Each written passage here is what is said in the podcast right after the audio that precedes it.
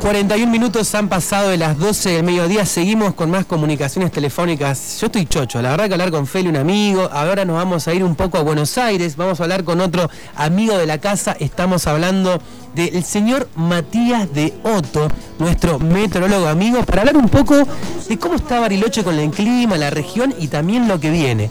Hola Mati, ¿cómo estás? Gran saludo para vos, che. Hola Germán, ¿cómo andan? ¿Cómo anda todo por allá? Bien, ¿por allá cómo andas? Por acá, sí, fresquito ahora. Eh, tuvimos eh, una ola de calor hace un par de días bastante intensa. Mm. toda la zona norte de Argentina fue brutal. Eh, de hecho, estuve cuatro días sin luz, fue tremendo. sí, sí, pero yo estuve escuchando mucho bueno, de acá desde el sur, cómo la gente se quejaba, ¿no? En el buen sentido, por supuesto, del calor. ¿Fue tan así, Matías? ¿Cuánto rondaba la temperatura? Sí, sí, fue, fue tremendo. De hecho, se batieron, solo en la provincia de Buenos Aires se batieron cuatro o cinco récords más o menos. Ah. Y acá en la ciudad de Buenos Aires estuvimos casi a un grado y medio de, romper el récord de máxima temperatura, que es alrededor de unos 43 grados más o menos. Así que sí, fue bastante, hace bastante tiempo no se superaban los 40 grados en...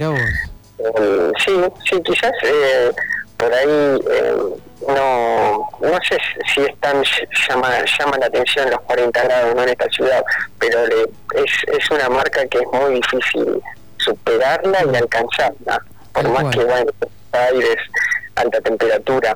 Donde sí fue mucho y sigue siendo brutal es en todo lo que es el, litoral eh, norte de Argentina. Mm. Hermosa, Corrientes, eh, ahí ya llevan más o menos unos 12, 13 días de, máximas superiores a 40 grados. Es un récord absoluto. Así que sí, sí, fue tremendo. Y, y, de hecho, cuando uno analiza los mapas de anomalía, uno trabaja con las anomalías más que con las temperaturas. Hmm. Las anomalías dan más referencia de cuánto es el calor o cuánto es la temperatura más en promedio que está haciendo con, sobre lo normal, ¿viste? Mm. Y cuando uno analiza eso y ve lo que estuvo pasando en los últimos días en, Argentina, eh, ve un corte brutal en más o menos la altura de el río Colorado, mm. ¿se imaginan el río Colorado en la cabeza? Bueno, mm. si uno traza una línea desde el sur de Mendoza hasta el Océano Atlántico con el río Colorado para el norte, eh, hay, se superó anomalías por encima de, de 2 a 3 grados. Y para el sur andamos en condiciones más más frescas y más normales. ¿Qué respiro para la zona de Bariloche, no? Sí, sí, Tengo unos datos para allá, no solo para la zona de Bariloche, sino para lo que es la el norte de la Patagonia. Dale, te escuchamos atentamente, eh, Mati, me reinteresa esto. Bueno, lo primero que, llama mucho la atención, ¿no? En lo que venía pasando, recordemos que venimos del año más caluroso y más seco en la historia de, que se tienen registros, ¿no? Siempre, por supuesto, de que uno tiene registros, cuando hablamos de, más de la historia, bueno, es de que uno tiene registros, más o menos, en, en Bariloche desde el 60 y pico. Ahora, ¿qué pasó? Bueno, enero eh, subieron 60 milímetros, casi 70 en lo que va de enero.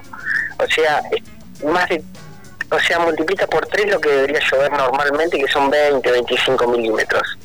O sea, bien, bien, pero ¿qué es esto? Cuando uno dice, bueno, subieron tres veces más, eh, no es lo mismo que lluevan tres veces más en un mes de invierno que en un mes de verano, porque en enero, en verano, o sea, en, en enero, llueven 20 milímetros, o sea que llueven 60 si bien es bueno, es bueno porque ayudó a aplacar varios focos de incendio, eh, seguimos en, condiciones secas.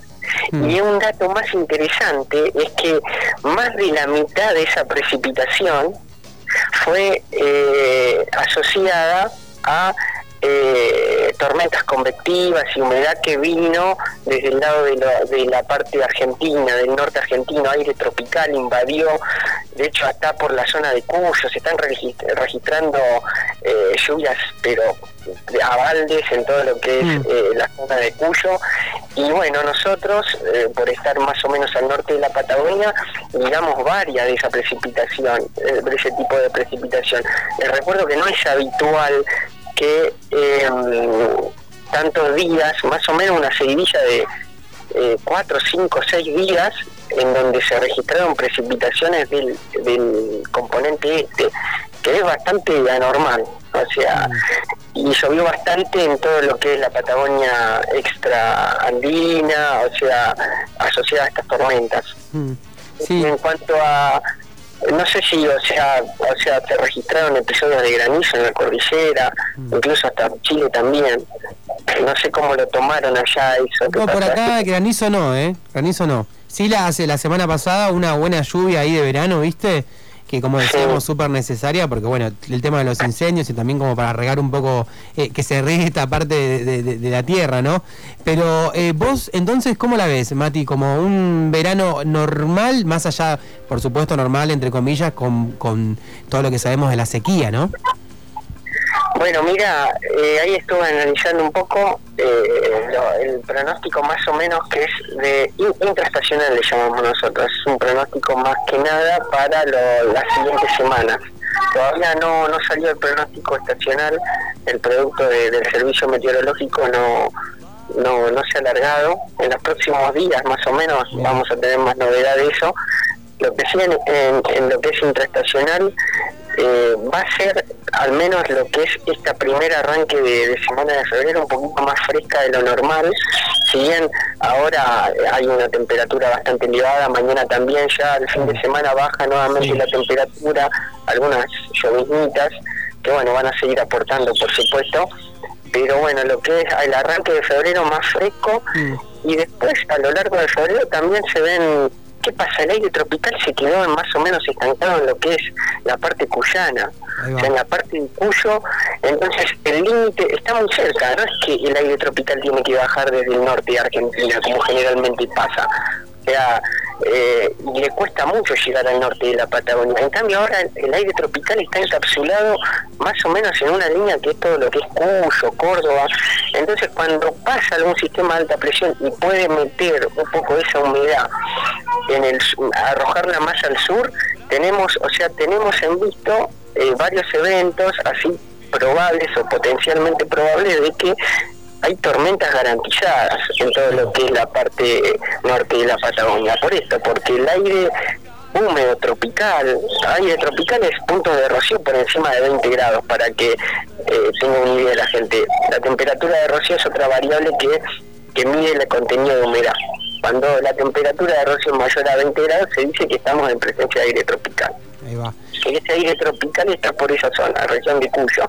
Entonces, un, un leve viento del norte como, o, del este puede eh, mandar más al sur esa cantidad de humedad y generar tormentas. Y está ahí, está cerca. Tal cual. Bueno, Matías, eh, te agradezco todos estos minutos para, para siempre acá, para Comunicación Random. Vos sabés que ahora en febrero, eh, casi todo febrero, vamos a hacer el programa desde el Cóndor, ahí desde el mar, ¿viste? Y seguramente te voy a te voy a molestar para hablar un poco también de cómo de cómo está el clima costero también, ¿no? ¿Te parece que, durante febrero charlemos un poco de eso? Me encanta, y ya te digo una cosa. A ver. Todo lo que es la costa, eh, la, costa esteparia, ¿no? De Río Negro, eh, Chubut, está registrando más precipitaciones de lo normal, pero bastante más. Y hace tiempo viene registrando este suceso la costa este de la, de la Patagonia. Y bueno, y eso tiene que ver, bueno, ya lo hablamos, los mm. sistemas se corren más al sur, lo que genera sequía en el lado cordillera porque no ingresan los sistemas del oeste, en el este genera más ingreso de humedad tropical, mm, le cuesta más llegar.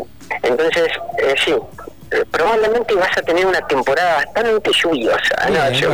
Lluvia y mar más de lo normal, más de lo normal, más tormentas. Bueno, Matías, muchas gracias. Eh. Te dejamos tranqui, sé que estás laburando pleno. Eh, gracias por estos minutos y vamos charlando. ¿Te parece? Como siempre, me gusta hablar, contarles. Yo me encanta esto, me encanta contarles un poco de lo que de lo que hago. Así que, bueno, Germán, a la audiencia, les mando un saludo y bueno, nos veremos por la costa entonces. Dale, seguramente. Un abrazo, Mati. Buen fin de. Igual, ahora sí.